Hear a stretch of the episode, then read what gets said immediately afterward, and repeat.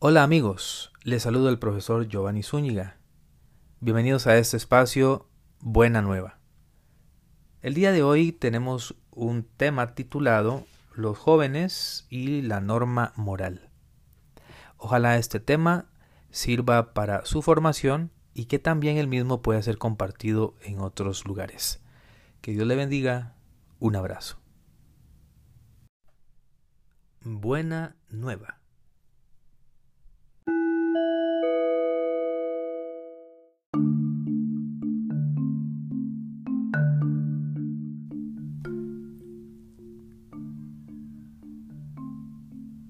Muchos datos atestiguan hoy graves carencias de educación y de moral en la juventud, causadas por un retroceso de la sociedad y la falta de coraje en los políticos. Se ha descuidado la educación completa del niño, la cual incluye no solo saber, sino también saber comportarse debidamente. Hay que enseñar al joven el autodominio. Para ello hay que ser capaces de decir no cuando sea necesario. Es con la educación familiar y con el ejemplo de sus educadores como logra el joven integrar en sí la moral y los comportamientos respetuosos.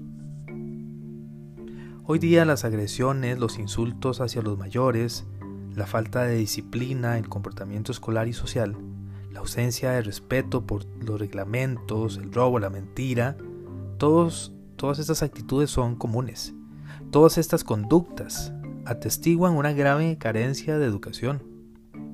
Estos comportamientos, de los que la gente se queja cada vez más con un sentimiento de impotencia y de hartazgo, no nos están cayendo encima de manera accidental.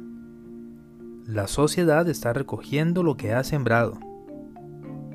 En moral hay un retroceso falta coraje a los políticos que solicitan el voto de los electores prometiéndoles satisfacer todos sus gustos, aunque ello implique aflojar en moral. La relación educativa ha sido sustituida por una relación exclusivamente afectiva con el niño. Entonces cuesta mucho establecer límites y algunos incluso renuncian a ello. Se cuestiona todo tipo de autoridad, basados en la teoría psicológica de la no directividad. Esto significa que no hay que influenciar al niño, ni mucho menos forzarlos, sino negociar con él, situándolo en una posición de igualdad respecto al adulto. Algunos se preguntan si no será este el origen de la violencia juvenil y de la falta de control de sí mismo en muchos adolescentes. La formación moral se ha convertido en la gran ausente de la educación.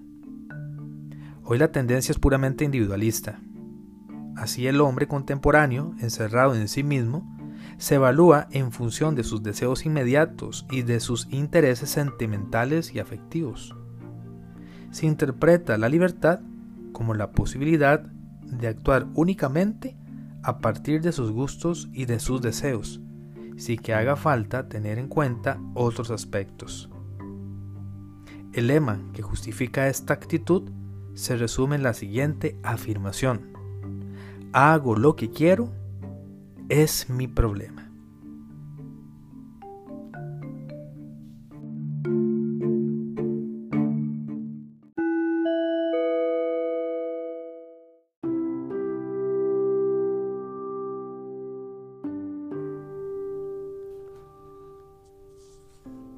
Pero en realidad es un problema para todos. Todos somos responsables en relación con las reglas sociales para regular nuestras conductas y en relación con las normas morales, tanto en nuestra vida personal como en la vida social. La auténtica responsabilidad consiste en ejercer la razón y el juicio de la conciencia a favor del bien, dentro del respeto de la ley moral y con la voluntad de asumir plenamente las consecuencias de los propios actos. Es absolutamente necesario enseñar a las personas a dominar sus deseos. Causa desconcierto constatar la pasividad con la que la sociedad acepta que los jóvenes se envenenen con productos estimulantes. Las leyes son estrictas para hacer que se respete el código de circulación y evitar muchas muertes en carretera. Pero uno se pregunta, ¿aplica la misma vigilancia frente a las drogas en los colegios, en los lugares públicos e incluso en las familias? También el licor arruina muchas vidas y produce muchas muertes. Uno de los primeros elementos de la educación de los hijos consiste en saber decirles no, en marcar un límite cuando traspasan la línea de lo que les puede perjudicar. Comenta el psiquiatra francés Tony Anastrella que más bien el niño se siente tranquilizado al saber que hay prohibiciones que no debe saltarse. De este modo, percibe el espacio en el que se puede mover y descubre mejor la libertad que le corresponde. No se trata, desde luego, de adoptar actitudes rígidas y arbitrarias, sino de saber acompañarle para hacerle tomar conciencia de las normas morales y despertarle el sentido justo y verdadero de la libertad humana. No hay que tener miedo a establecer límites. El niño, privado de las orientaciones morales y religiosas, no posee en sí mismo los recursos que le permitan orientarse en la vida. Muchos creen que la felicidad consiste en el bienestar físico, en pasarlo bien, olvidando que la verdadera felicidad se obtiene, con el cumplimiento del propio deber y asumiendo de forma responsable las consecuencias de los propios actos y comportamientos. La felicidad es algo que solo Dios puede proporcionar. El papel educativo de los adultos y su testimonio es importante para guiar a los niños en su existencia y para darles modelos a imitar. El amor de sus padres y la transmisión de la fe cristiana permite que los niños puedan desarrollarse adecuadamente. Si los adultos viven de verdad lo que enseñan, ayudarán a los hijos a sentir el deseo de vivir lo que ven vivir a su alrededor y además que es una fuente de profunda felicidad. Todo esto se dificulta en una sociedad que se convierte en objeto de burla precisamente de la mayoría de estos valores. Cuando los adultos tienen el sentido de la educación, saben ejercer su responsabilidad poniendo reglas que hacen posible la convivencia social.